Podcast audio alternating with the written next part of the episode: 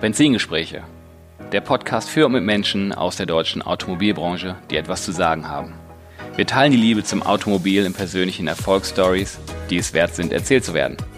Es geht um verschiedene Blickwinkel und persönliche Ausblicke. Vom prüfenden Blick in den Rückspiegel bis zur spannenden Aussicht mit Fernlicht in die mobile Zukunft. Ich bin Tim Klötzing, Online-Marketing-Experte und freier Berater für die Automobilbranche, Autoliebhaber und Agenturinhaber. Herzlich willkommen zurück bei meinem Podcast Benzingespräche. Heute begrüße ich einen Gast, mit dem ich echt schon seit längerem Podcast aufnehmen möchte. Aber bisher hat es noch nicht wirklich geklappt und wie alles im Leben hat es auch sein Gutes, weil die Gedanken reifen konnten und wir so viele Themen haben, haben wir im Vorclub so gemerkt, dass wir heute nicht, nicht ein, mit einer Folge hinkommen, sondern wir machen zwei Folgen mit unterschiedlichen Schwerpunkten. Willkommen, Oliver Bohn. Hallo. Hallo Tim, freue mich. Ja, ich auch. So, der Oliver. Viele werden ihn kennen, ist Geschäftsführer der Kuhn und Witte GmbH und Co. KG. Schöner Versprecher an der Stelle.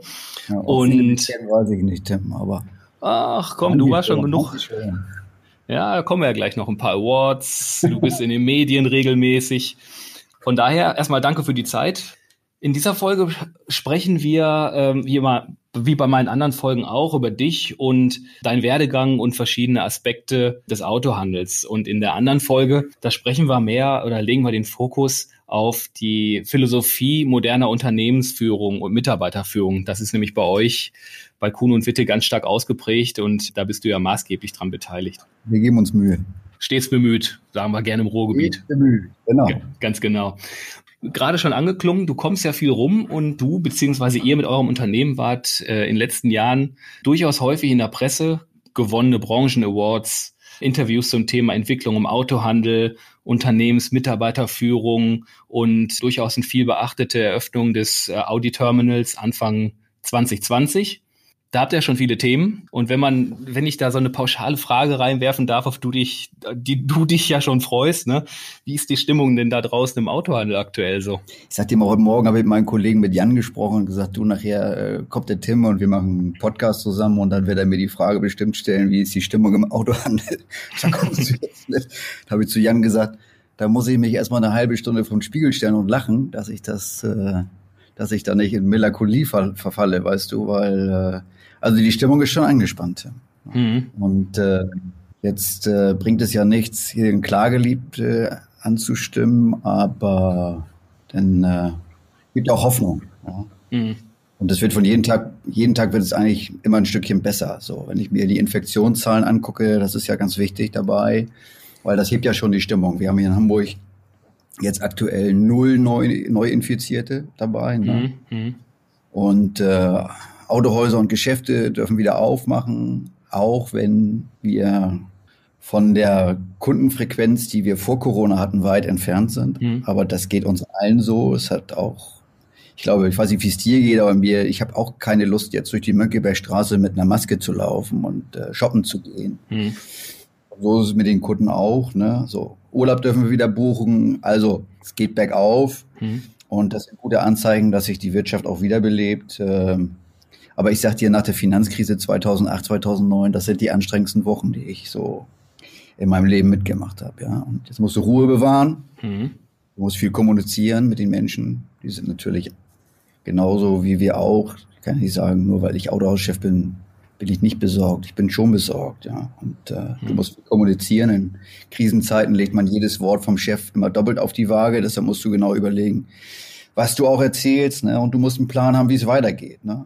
Äh, als erstes kümmerst du dich um Liquidität. Dann musst du sehen, dass du die Kosten nach unten bekommst. Ja. Kurzarbeit haben wir auch, ist an uns nicht vorbeigegangen. Das erste Mal in der Geschichte von Kuhn und Witte. Diese Firma gibt es über 50 Jahre und äh, das erste Mal, dass wir Kurzarbeit machen mussten, aber hm. da schämen wir uns nicht für. Ja.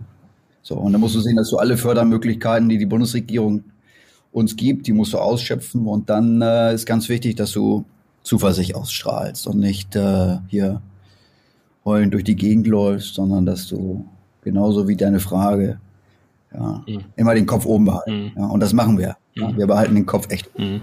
Jetzt hast du gerade schon gesagt, äh, Kuhn und Witte gibt es seit 50 oder über 50 Jahre. Und da setzt bei mir ähm, so der, der Rückspiegeleffekt ein, ne? der rote Faden von meinem Podcast. Da würde ich nämlich ganz kurz den Spot so auf dich so ein bisschen setzen, damit ja. äh, die, die dich vielleicht noch nicht kennen, wissen, ja. mit wem ich denn da heute spreche.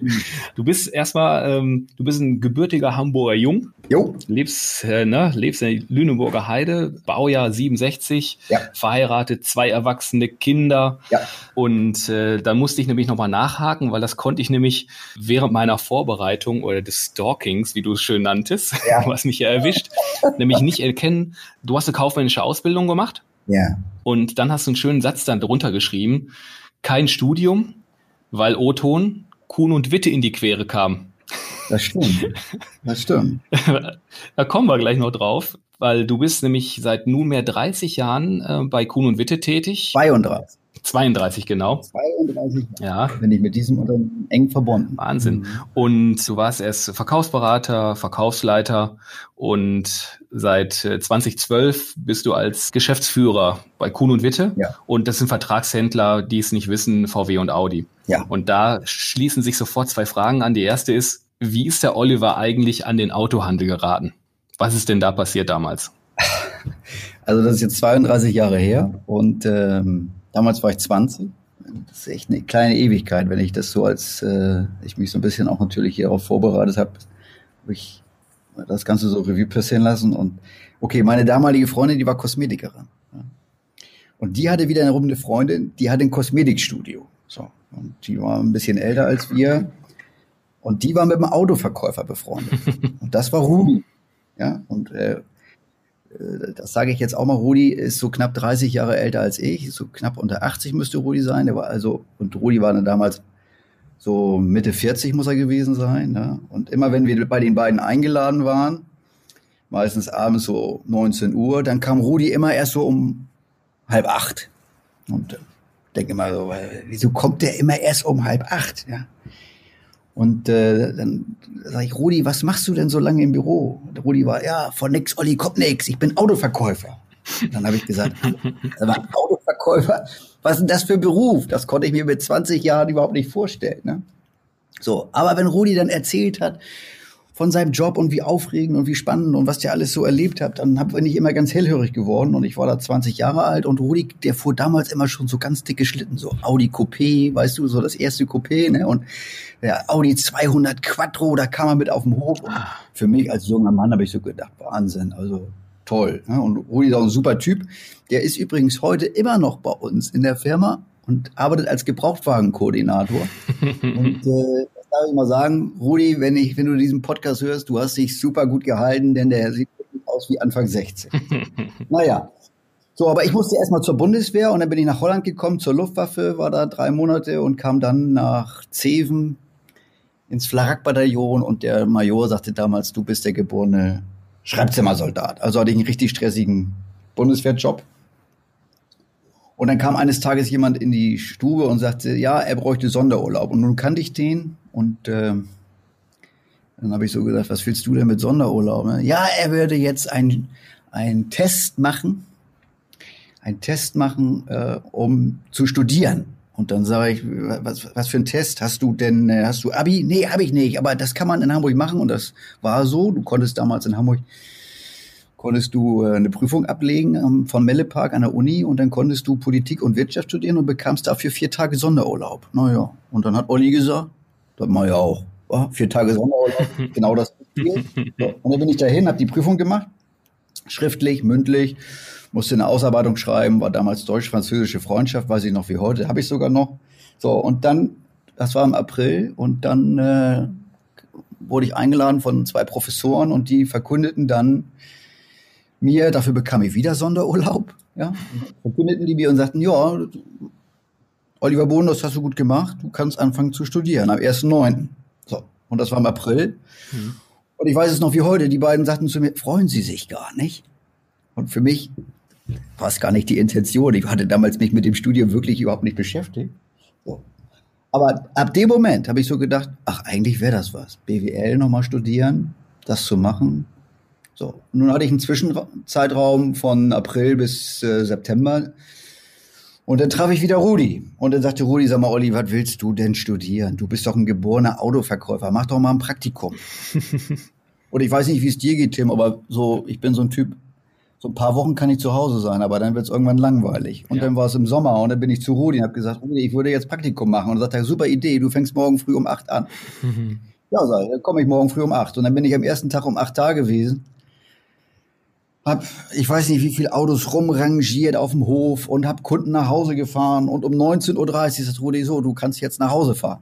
Also nach fast zwölf Stunden Praktikum durfte ich nach Hause und dann war ich zu Hause und dann rief Rudi abends um acht an. Da hatte ich gerade 30 Minuten auf dem Sofa gesessen und sagte, Olli, wir müssen, du musst ein Auto aus Trier abholen morgen. Für einen Kunden, das haben wir verkauft, das steht beim Audi-Händler, das musst du abholen. Und morgen früh geht der Zug um so und so und dann musst du los. Naja, und dann habe ich, ich glaube, wenn ich das heute als Praktikanten sagen würde, der würde mir mal ganz salopp einen Vogel zeigen. Aber ich habe damals meinen Freund, meinen Freund Jörn angerufen und Jörn fuhr einen Toyota Corolla und dann ist Jörn vorbeigekommen und dann haben wir uns abends noch in den Corolla gesetzt und den Audi 80 abgeholt bis nächsten Tag abends, als wir wieder da waren, dass der Kunde nächsten Tag sein Auto kriegen konnte. So, dann habe ich die Woche über gearbeitet.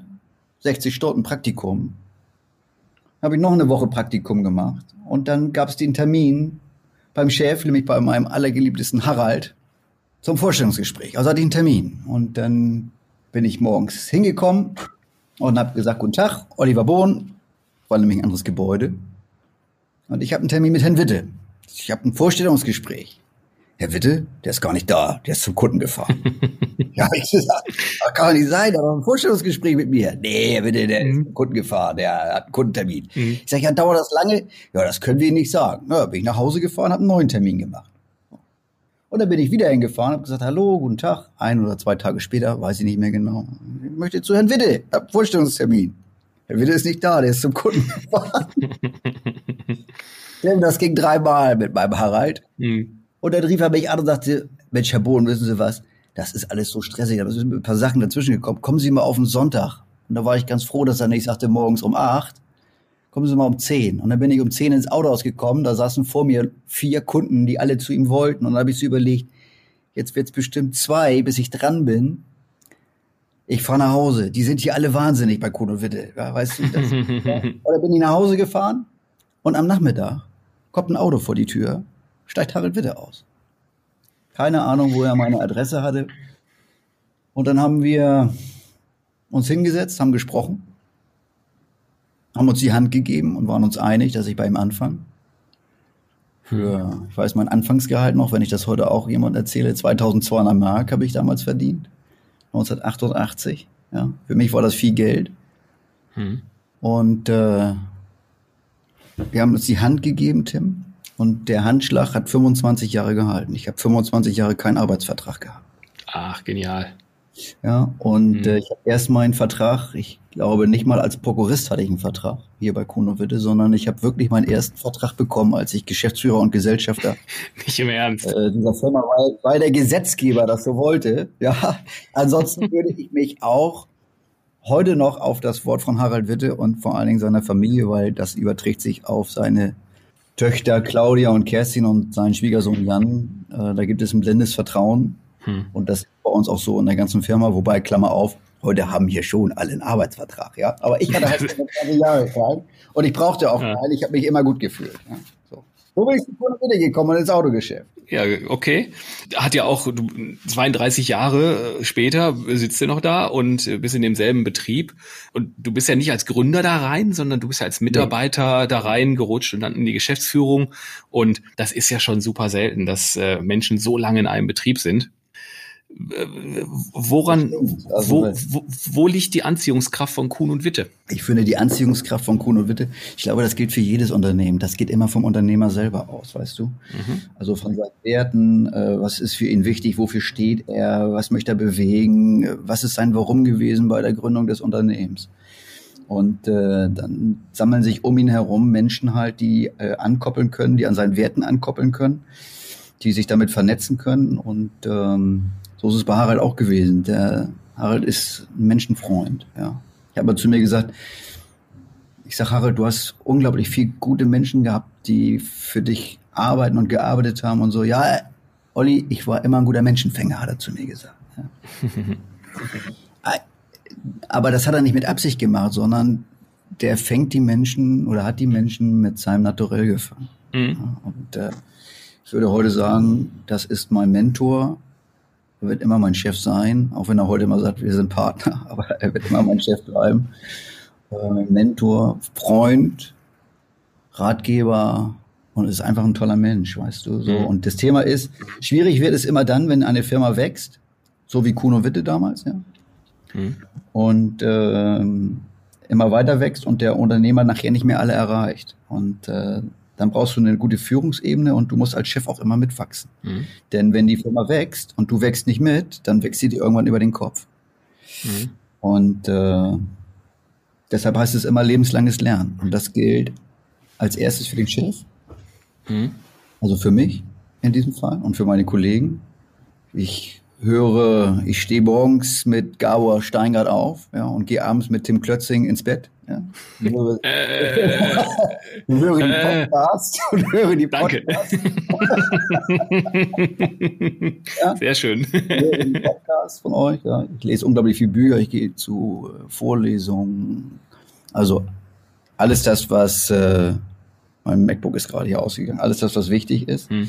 So, und äh, wenn ich mir anschaue, wie viele Kollegen von heute auch nach über 30 Jahren, nach meinem ersten Tag immer noch bei uns in der Firma sind, ja, und nach den Werten des Gründers arbeiten. Und wir sind alle Vorbilder, auch für die nächsten Generationen. Und das überträgt sich dann auf die nächste und übernächste Generation so. Ne? Und ich glaube, dass Harald, wenn er immer noch in die, kommt ja immer noch in die Firma und guckt und so, ich glaube, auch ganz stolz auf uns ist, wie wir das so machen. Und äh, das ist die Anziehungskraft. Die Anziehungskraft hm. sind die Menschen im Unternehmen. Ja? Hm. Und dafür stehe ich jeden Morgen auf und fahre gerne zur Arbeit. Hm. Und, äh, die, ja. Im Endeffekt sind die Menschen nicht mehr Motor. Hm. Ja? So, und wenn ihr das hier hört, vielleicht hören auch der eine oder andere Kollege das. Ihr seid mein Motor. Hört ihr? Ja, so. das sollen sie hören.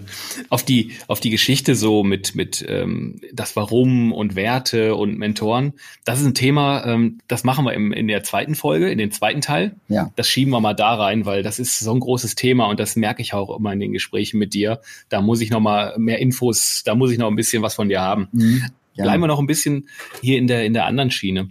Was waren denn für dich so persönlich die, die größten Herausforderungen und, und Learnings jetzt über die, ist, die gesamte Zeit gesehen? Ist jetzt natürlich sehr lang, ne, aber hast du da so Peaks im Positiven wie auch im Negativen ja, oder gewisse ja. Einschläge? Ja, klar. Also Einschläge, Einschläge hat es ja genug gegeben. Ne? Also. Woran erinnerst du dich so?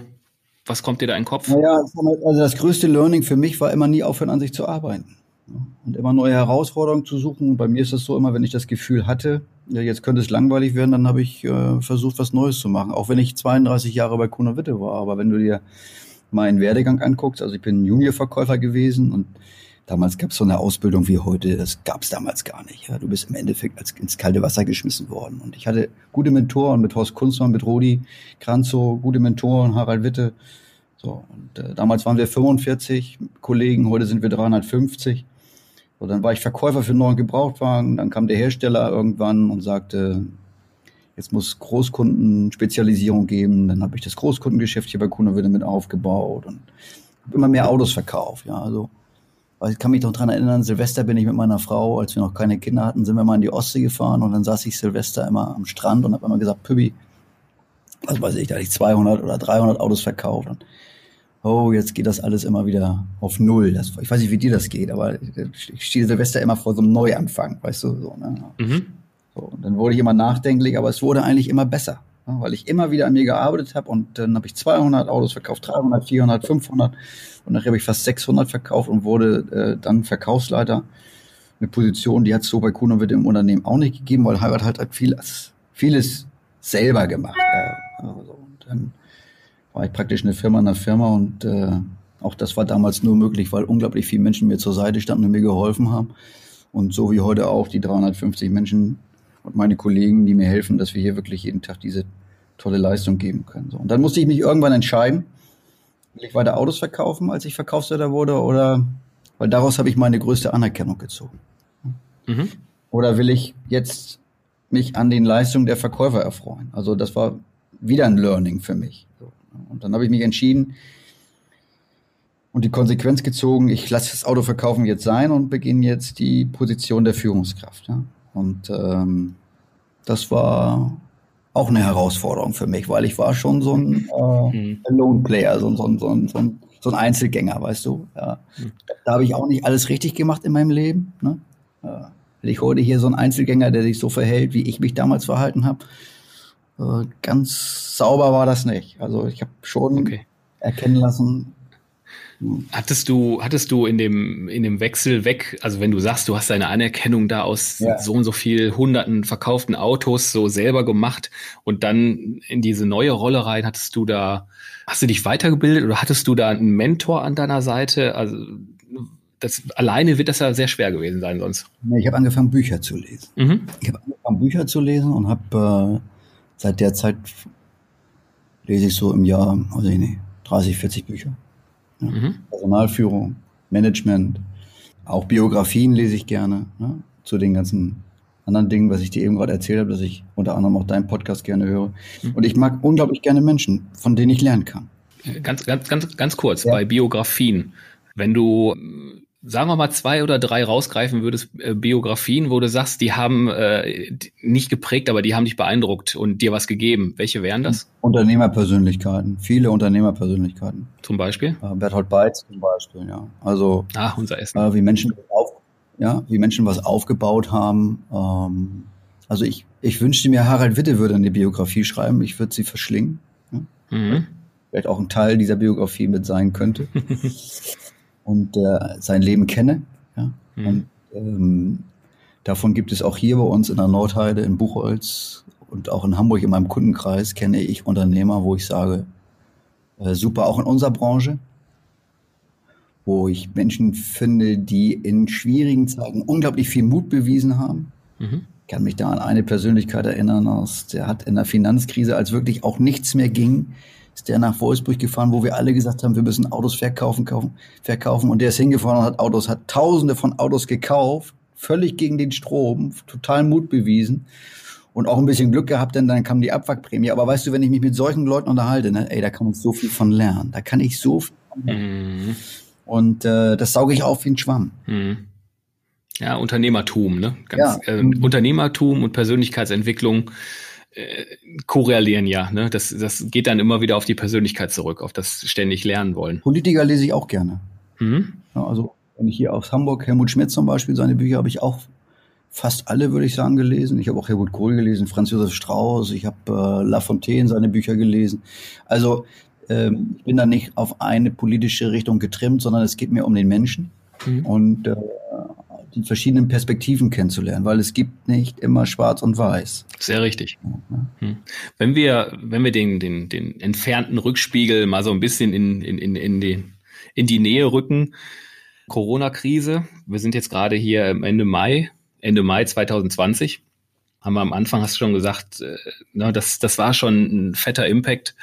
Ist das jetzt, wie, wie groß ist die Herausforderung wirklich? Ist das wirklich die stärkste Herausforderung, die ihr da firmenhistorisch auch zu stemmen habt? Ja, ich glaube, die ist schon immens. Also ähm, da denke ich, ich denke da nicht nur an mich und meine Kollegen von der Geschäftsführung und Familie, sondern auch an die 350 Kollegen, die hier für uns arbeiten. Ne? Also mhm. hast du nicht vergessen, ein Großteil ist in Kurzarbeit, die haben finanzielle Einbußen. Mhm. Ja in äh, Deutschland die letzte Zahl waren 11 Millionen, die ich gelesen habe, die in Kurzarbeit angemeldet sind. Das heißt, die sind nicht, die arbeiten nicht alle kurz, aber angemeldet sind sie. Ich gehe mal von der Hälfte aus. Und, äh, das ist so ein Kreislauf, der dann beginnt, weißt du. Die Menschen haben, äh, einmal haben sie Angst vor dem Virus, haben wir Menschen Angst vor dem Virus, uns anzustecken, wollen wir nicht. Nimmt jetzt immer weiter ab. Positive Geschichte, aber wir, ich weiß nicht, wie es dir geht. Ich habe mir seit vier, fünf Monaten nichts mehr gekauft, außer Lebensmittel. Und Rotwein. Rotwein habe ich auch gekauft. Ne? Also, ja. also das, und, also das, und weil ich das, gar kein, ich habe gar keine Lust. Ja, ich habe gar keine mhm. Lust. So, und wenn ich jetzt, wenn du jetzt überlegst, dass die Menschen auch noch weniger Geld in der Kasse haben, dann ähm, ist es nur verständlich, dass sie jetzt sagen, also Klamotten wollen sich nicht kaufen. Die, die Innenstädte hat man ja gerade gemessen, hier bei uns in Hamburg sind jetzt, obwohl die Läden auf sind, haben sie 30 Prozent der Frequenz, die die Mönckebergstraße vor Corona hatte. Ja, also wir meiden nach wie vor die Geschäfte. So, der Onlinehandel hat das nicht aufgefangen, bei weitem nicht. So. Hm. Und im Endeffekt steckt die Branche doch seit Jahren in einem, einem absoluten Strukturwandel. Das ist, das waren, auch die letzten Jahre waren schon nicht einfach. Hm. War das mit, äh, mit Philipp, hattest du ja auch mal einen Podcast, wenn ich da auch noch an die geschlossenen äh, Zulassungsstellen denke, da sticht doch alles voll ins Ergebnis. Und ich hoffe und setze wirklich alles daran, dass wir das Jahr hier noch mit einer schwarzen Null abschließen. Das, was wir uns an, äh, an Erträgen, was wir geplant haben, das hat Corona jetzt alles über den Haufen geschmissen. Mhm. Das holst du auch nicht mehr auf, glaube ich nicht. Mhm. Und das Geld fehlt wiederum für Investitionen, mhm. die der Autohandel wahrscheinlich dringend tätigen muss in, in dem Bereich Digitalisierung. Ja. Und deshalb ist es wichtig, dass jetzt die Wirtschaft wieder anspringt. Ja. Ja, mhm. Es darf keine zweite Welle des Coronavirus kommen. Und ich hoffe, dass die Bundesregierung mit einem Konjunkturpaket kommt. Und das sage ich hier auch bei dir im Podcast. Ich setze jetzt hier nicht, dass ein Konjunkturpaket kommt nur für Autos. Es muss ein Konjunkturpaket für alle Bereiche kommen, weil der Autohandel ist nur ein kleiner Teil, der betroffen ist. Es ist über die ganze Brandbreite. Ja, es bringt nichts, mhm. wenn die Autos billiger werden, weil damit hat der Friseur, der acht Wochen seinen Laden dicht hatte, oder die Gastronomie, die, die, die, die mhm. Taxifahrer, da kannst du ja von bis. Wir sind alle davon betroffen und wir brauchen jetzt ein Konjunkturpaket, mhm. was die Wirtschaft wieder, was so einen Impuls gibt, weißt du, dass du rausgehst und das mhm. schöne Wetter ist gut oder dass man in Urlaub fahren kann, dass die Grenzen wieder aufgemacht werden, aber auch, dass wir bereit sind, Investitionen zu tätigen. Das ist ganz wichtig. Hm. Ja, ich hatte Letzte Woche sind ja hier in, in NRW ja die Beschränkungen gefallen, dass man auch wieder länger ins Ausland fahren kann, wo man ja. hinfahren kann, Holland zum Beispiel. Mhm. Die Grenzen waren ja auch nie zu. Und äh, da war ich in der Tat zwei Tage mit meiner Freundin an der See, um einfach mal diesem ganzen Zirkus auch mal hier zu entkommen, weil das hat uns als äh, meine Freundin ist auch selbstständig und ich als Unternehmer, wir teilen uns den, den Wert Freiheit. Und das ist für uns eine ganz, ja. ganz schwierige Zeit gewesen, die ja. letzten Wochen, mhm. mit diesen Beschränkungen und Verboten. Da hatten wir echt dran zu knabbern und ähm, dieses Konsumverhalten, was du sagtest. Wir haben auch ganz wenig konsumiert, außer dass das Weidregal auch nicht wirklich Staub angesetzt hat.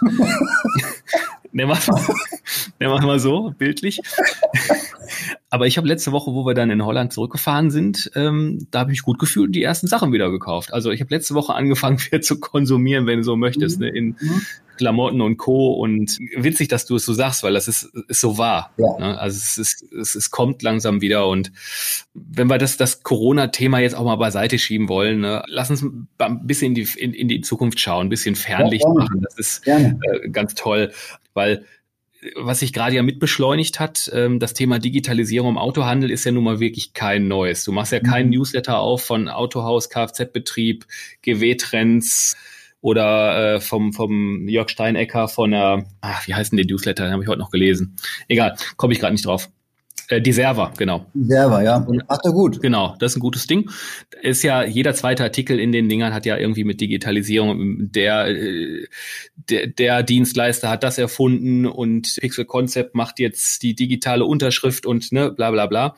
Dazu gesellt sich ja noch ein anderes Thema, die Veränderung der, der Mobilität oder der, der Mobilitätskonzepte in der Gesellschaft die sind erstmal unterschiedliche Themen. Digitalisierung Autohandel mhm. und das veränderte Mobilitäts Bewusstsein der Gesellschaft. Hängen die Themen irgendwo auf den zweiten Blick auch zusammen? Ich guck mal, ob es da eine Brücke gibt. Hm, hm, hm, also unsere Branche spricht ja über Mobilitätskonzepte seit zig Jahren. Und jetzt haben wir mal eins, was sich bis jetzt durchgesetzt hat. Also Carsharing im Leben nicht. Ich kenne keinen, der mit Carsharing auch nur irgendwie ansatzweise Geld verdient. Kenne ich nicht. Hm. Warum auch, wenn, wenn ich mir überlege, ähm, aus meiner Familie habe ich, leben welche in Hamburg und ab und zu greifen sie mal drauf zurück und wenn wir eine Familienfeier haben, höre ich das öfters, dass die Autos, wenn sie sich die geholt haben, dann waren die nicht getankt, dann waren die dreckig und so. Ich glaube, dass der administrative Aufwand, weißt du, dass dafür zu sorgen, dass die Autos in einem gewissen Zustand sind, dass das einfach so hohe Fixkosten hat, dass, das, dass sich das nicht rechnet. Und deswegen steigt ja auch manch einer aus. Das auszuprobieren ist keine Frage. Ja? Also zu sehen, wo nimmt der Markt das an? Wie nimmt er das an? Da, da gehe ich voll mit, ja. Oder Moja hier in Hamburg, bei uns in Moja, die mhm. Busse am Anfang richtiger Hype drauf und jetzt habe ich gelesen, dass Volkswagen ähm, überlegt, aufgrund dessen, dass sie auch sparen müssen, äh, Moja jetzt das Invest so ein bisschen äh, auch zu kürzen und überlegen, ist das alles so sinnvoll? Ich glaube nicht, dass sie es einstampfen werden, aber natürlich, wenn die Wirtschaft läuft, dann bist du eher bereit, Dinge auszuprobieren, ne? als wenn jetzt gerade so im Krisenmodus, da musst du sehen, Cash is King, mhm. ja, macht man damit oder nicht. Aber das heißt nicht, dass das nicht irgendwann funktioniert. Ja? Also ich muss nur eins und eins zusammenzählen. Wenn, wenn du hier Hamburg nimmst, wird, hier wird gerade diskutiert, wir haben einen neuen Senat und der neue Senat möchte so gut wie keine Autos mehr in der City haben. Mhm. Heißt also zwangsläufig, irgendwie muss ja die Mobilität weitergehen. Ne? Also Jungfernstieg sollen jetzt keine Autos mehr fahren, auch die Busse sollen jetzt nicht mehr durch die Mönckebergstraße hier fahren bei uns.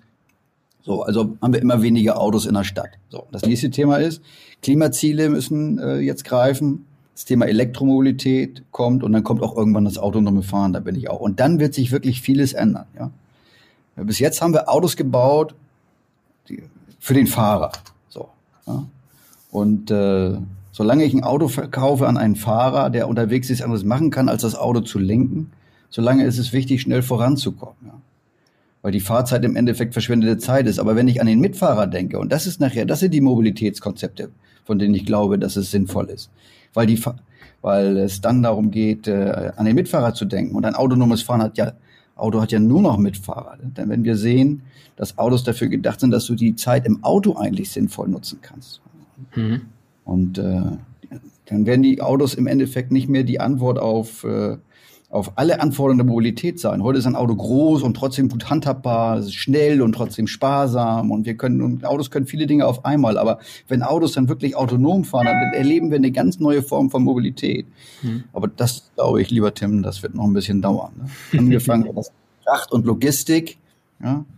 Mhm. Und wenn wir Personaleinsparungen haben und günstige Versicherungseinstufen, das wird nachher der Motor sein, warum dieses Thema auch unter anderem nach vorne getrieben wird, ne, dieses autonome Fahren. Und dann wird es ganz andere Mobilitätskonzepte geben, weil dann kommt tatsächlich das, worüber man ja immer spricht und was man so liest, dann drücke ich auf eine App und dann kommt das Auto vorgefahren, dann brauche ich kein eigenes Auto mehr und hm. dann fahren die Autos permanent fährt mein Auto selber in die Werkstatt und, und, und, und, und. Genau. Ja, das kommt, aber, aber hm.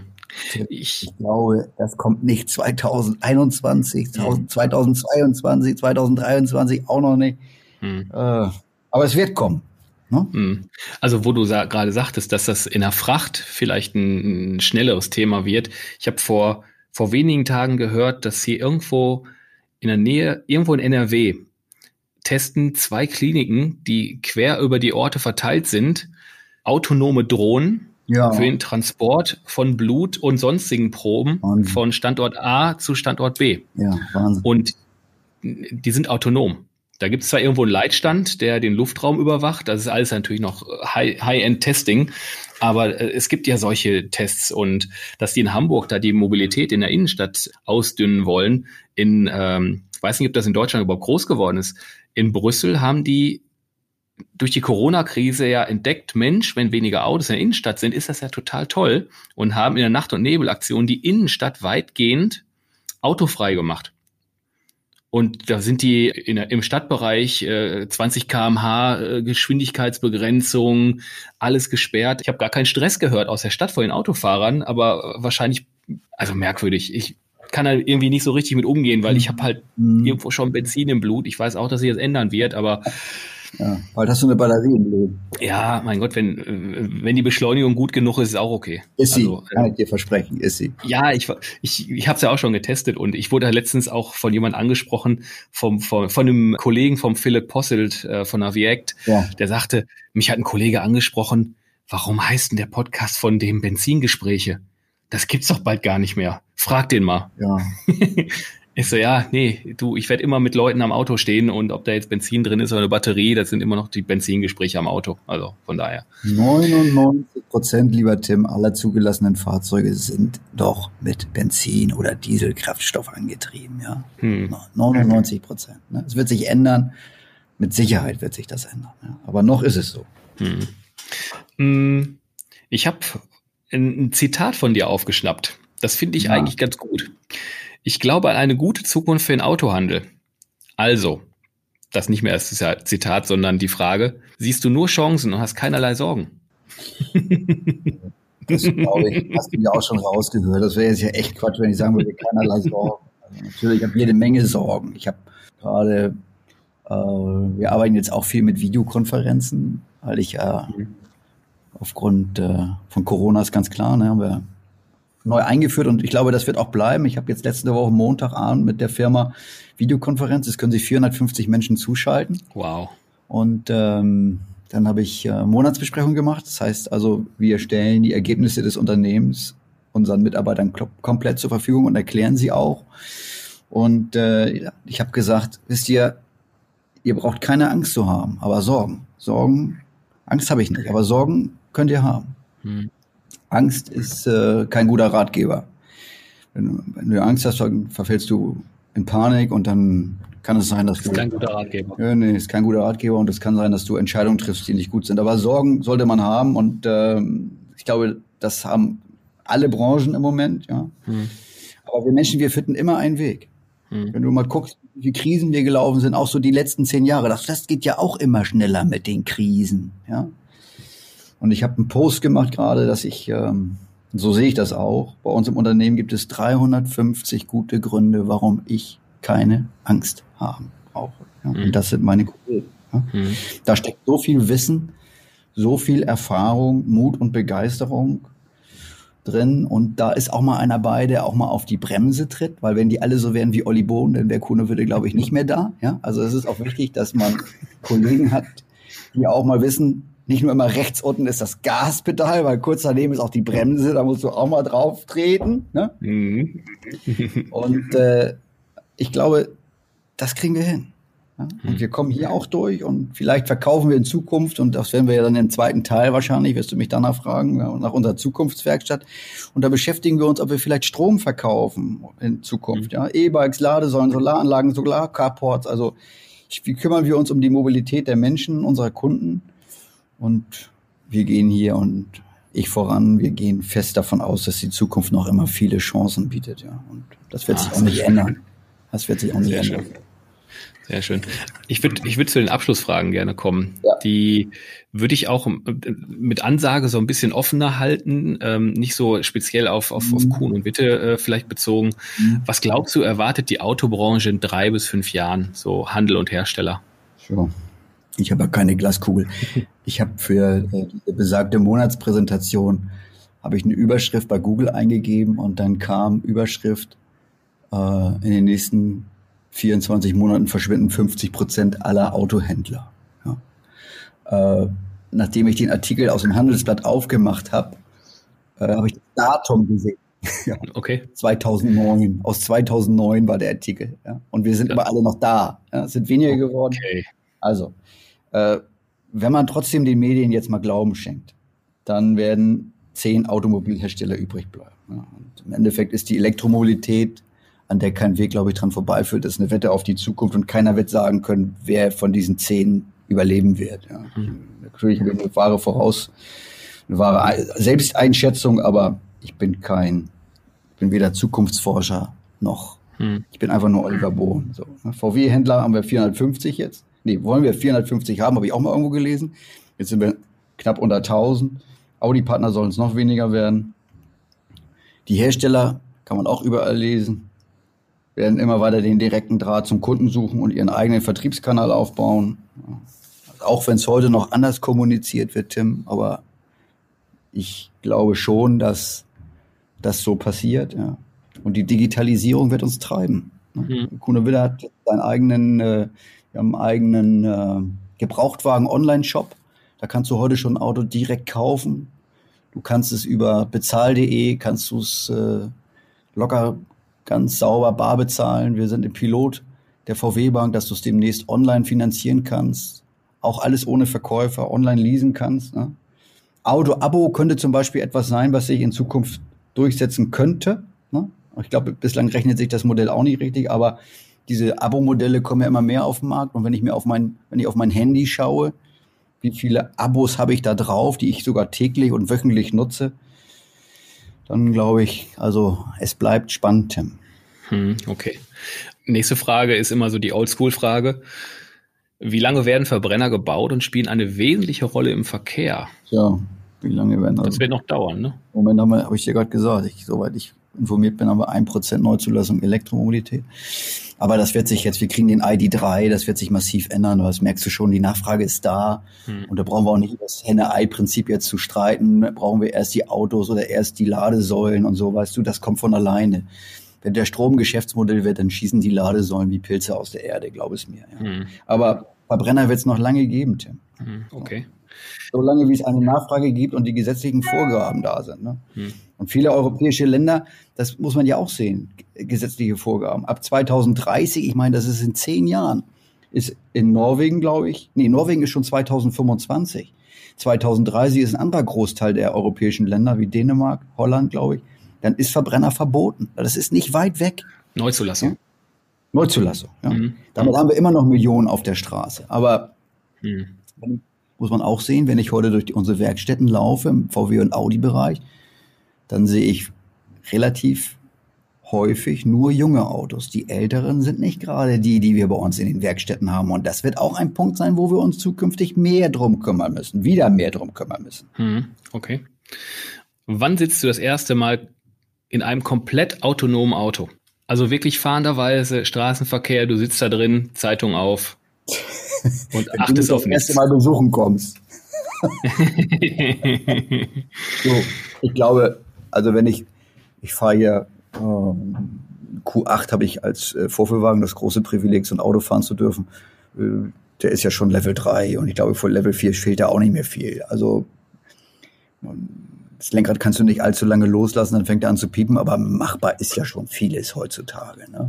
Ja. So, Staufunktion, dass ein Auto alleine fährt. Das hat sogar schon Passat. Mhm. Ne? Ja, ähm, ja. Ich glaube, dass wir nicht weit weg sind davon. Ja, denk mal weit. Also überleg mal, da, da gehören ja ganz viele Themen zu, äh, dass die Straßen äh, sauber funktionieren müssen, der ganze rechtliche Zirkus drumherum. Hau mal eine Zahl raus, wo du glaubst, so, ich gehe jetzt raus, setz mich da rein, gib eine Adresse, spreche eine Adresse rein, das Auto weiß schon, wo fünf ich hin will, die Zeitung. Fünf, fünf Jahre. Alles klar. Fünf Jahre. Ah, das, ich ich finde das, ich finde die, Können wir gerne tun. ich wollte wollt gerade sagen, dass die Frage in, in dem Podcast, das wir es ja gehört haben, ja. jeder komplett anders beantwortet. Ja, glaube ich. Glaube das ist wirklich ähm, echt immer spannend, ja, ähm, dass, dass da die Meinung so vielfältig ist. Wenn ich da reingrätsche, vielleicht aber auch, weil sich manch anderer was drunter, anders drunter vorstellt. Weißt du, die mhm. Frage ist ja, also die, du hast mir die Frage gestellt, wann sitzt du das erste Mal in einem komplett autonomen Fahrzeug? Heißt, Hab ich dass schon, die ja. Technik soweit ist, mhm. glaube ich, das wird nicht mehr lange dauern. Ja? Mhm. Ob der Straßenverkehr das so zulässt und ob die gesetzlichen Bestimmungen das so, weil das hat ja auch was mit ethischen, also mhm. ne, wenn wir, wir können durch vollautonome Fahrzeuge äh, unsere Verkehrstoten um 90 Prozent senken, habe ich gelesen. Aber es wird ja Situationen kommen, da muss der Gesetzgeber entscheiden, wie läuft das denn in gewissen Fällen, ja, wenn es so ist. Ganz genau. Ja? Aber die technische Möglichkeit, das wird relativ zügig gehen, das glaube ich schon. Hm, okay. Ja, du, wir sind durch. Und zwar ja, nicht, nicht, nicht, ja, auf jeden Fall. Und, und Gott sei Dank sind wir nicht durch äh, mit unserem Podcast an sich, sondern wir haben doch einen zweiten Teil, den wir machen dürfen. Gut. Ähm, da freue ich mich schon, schon immens drauf.